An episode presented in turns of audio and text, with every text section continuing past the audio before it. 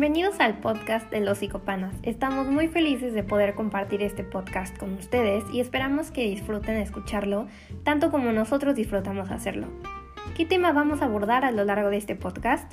Es un tema que puede parecer muy sencillo y de conocimiento público, pero de igual manera es de suma importancia, cómo la presión social en adolescentes puede desencadenar diversos trastornos mentales.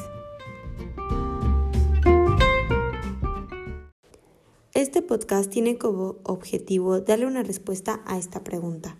Para ello, Andrea Miranda, Mariana Vázquez, Iker Bali, Diana Cristóbal, Ana Karen Ortiz y yo, Emilia Ramírez, nos dimos a la tarea de investigar acerca de diversos trastornos mentales.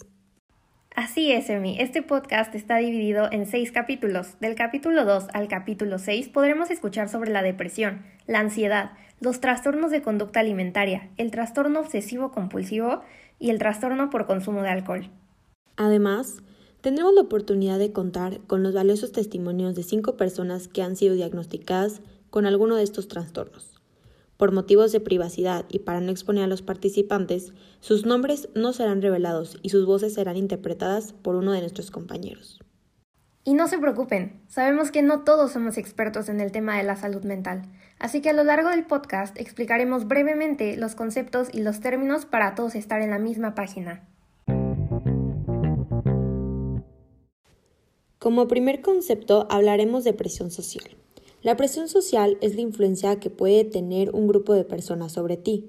Puede hacer que cambies tus actitudes, valores, pensamientos y conductas.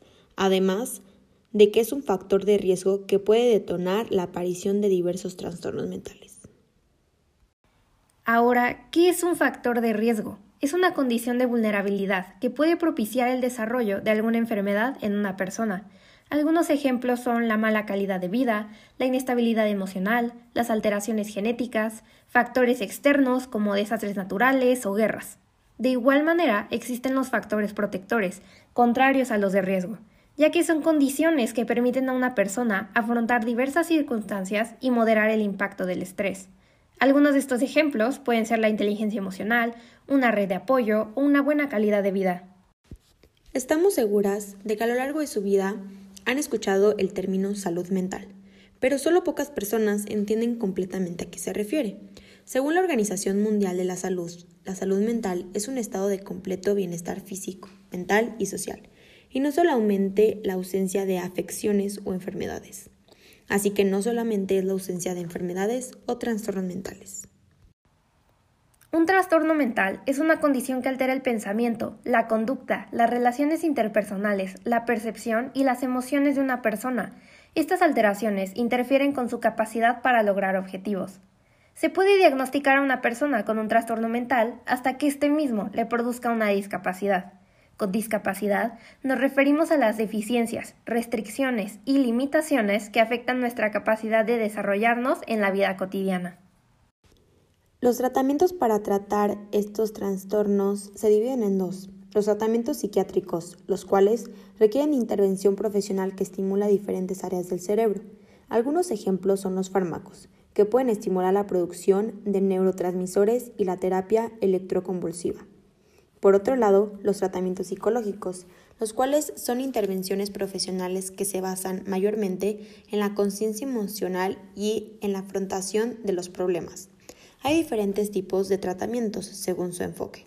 Terapia conductual, terapia cognitiva, psicoanálisis y psicoterapia de apoyo.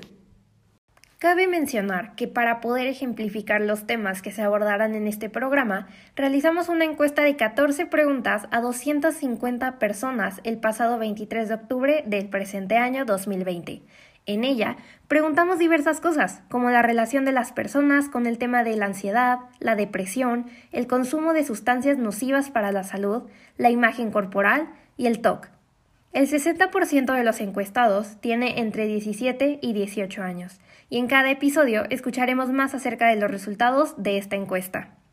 Actualmente, la información que se comparte sobre distintas enfermedades y trastornos mentales sigue siendo muy poca. Con el propósito de ir cambiando esta situación, esperamos que este podcast sea de su agrado y así podamos tener un acercamiento más profundo con los trastornos mentales anteriormente mencionados.